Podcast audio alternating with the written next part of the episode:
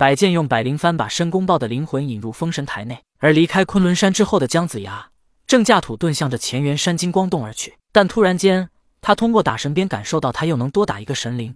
仔细感受，原来是申公豹的灵魂进入了封神台。师弟啊，师弟，当年你曾差点杀了我，现在你却落到了我的手里。姜子牙暗思一番，并未多想，依旧朝着乾元山而去。一片苍翠的青山之中，一古朴的洞口出现，上书“金光洞”三个大字。姜子牙来到洞口，并未擅入。不一时。一童子走出来，行了一礼，道：“师叔，你不在西岐等待封神，为何来此？”金霞童子，请转告你师傅，我来此有要事相商。”姜子牙说道：“师叔稍等，我去请示老师。”金霞童子说罢，重新进入洞内。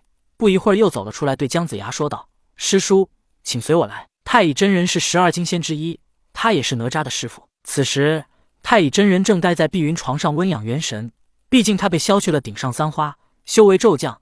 虽然以前修道经验还在，但想要修炼回原来的金仙境界，还需要时间。正在养神之时，金霞童儿来报说姜子牙求见。太乙真人起初并不想见，因为他们师兄弟之间没什么交集，而太乙真人也向来瞧不起姜子牙。以前帮他只是元始天尊的命令和安排，现在封神即将完成，姜子牙将来无缘仙道，跟他交好也没什么用，反而会引起元始天尊的怀疑，所以。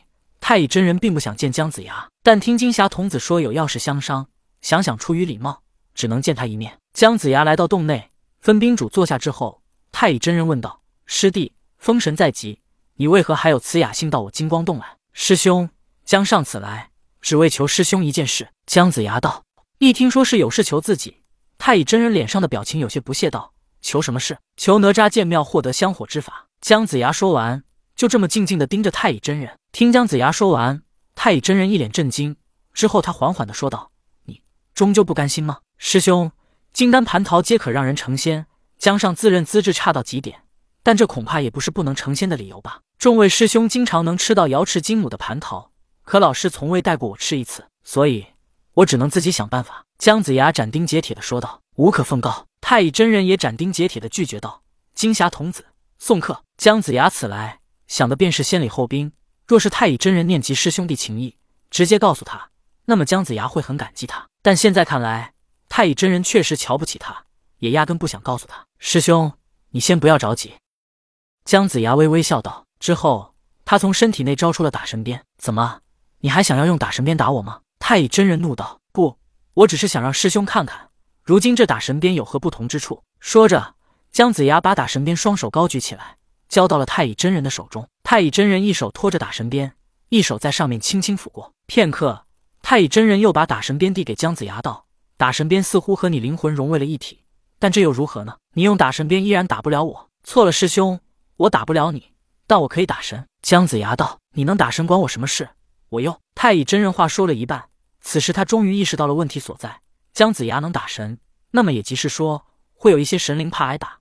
必须要听他的话，那么这些听他话的神灵就会按照他的命令行事，比如前来攻击他太乙真人。虽然话说了一半，但太乙真人又想了想，他们是十二金仙，上面还有元始天尊，你姜子牙能控制多少神灵呢？就算全部神灵都要被你掌控，可这样一来，你连昊天上帝都得罪了，谁能同意让你一个人掌控所有神灵？你这样做会得罪所有人。太乙真人又气又笑道：“我只要成神成仙，获得长生，其他的我并不在乎。”姜子牙道：“看来你的执念真的很深。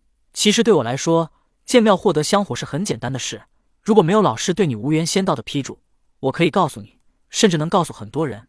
但现在我偏偏不能告诉你。”太乙真人说道：“师兄，你何不为自己多考虑一些呢？我为什么要得罪昊天上帝？我只需要成神即可。昊天上帝让我打谁，我就可以打谁。而你，哪吒、金霞童子都可能成为他鞭打之人。”顿了顿，姜子牙又说道：“师兄。”封神之后，天下大定，此时不正是你可大肆传道、扩大自己影响力的时机吗？你又何必为了这些微不足道的小事，而放弃自己即将到手的利益呢？神仙长生不死，他们悠久的生命中，传道、扩大自己的影响力就是很重要的一件事。这件事也代表着他们的颜面。谁不想高高在上，受万人敬仰崇拜呢？元始天尊圣人修为，他想要掌控三界；太乙真人金仙修为，他想要掌控乾元山金光洞周边势力。而在上灭周星的过程当中，十二金仙的名声在人间流传，可这是十二金仙的，并不是独属于他太乙真人的。姜子牙看出了太乙真人的犹豫，又接着说道：“天下之大，莫非黄土？我江上此时还是大周丞相。太乙真人沉默思索，他现在倒是不怕姜子牙跟昊天上帝站到同一阵线，但他担心的是，如果姜子牙派人类大军来讨伐他呢？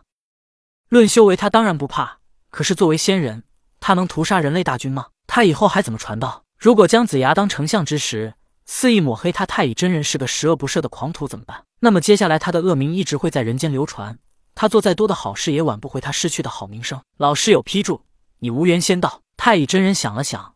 对于元始天尊的恐惧，还是占据了他的内心。他还是拒绝了姜子牙。我此生无缘仙道，可假如我死后成就神道呢？姜子牙道：“好。”太乙真人心一横，反正姜子牙此生无缘仙道，而他死后，元始天尊也没说不能靠人力成神。就算将来元始天尊知道，太乙真人觉得自己也可以为自己解释。毕竟他可以说与姜子牙师兄弟关系太好，经不住他哀求，就告诉他了。想通了这一点，太乙真人说道。我可以把香火复活的方法告诉你，你如果不能复活便罢，如果你能复活成神，我也要你答应我一个条件。什么条件？姜子牙问道。助我创教。太乙真人说道。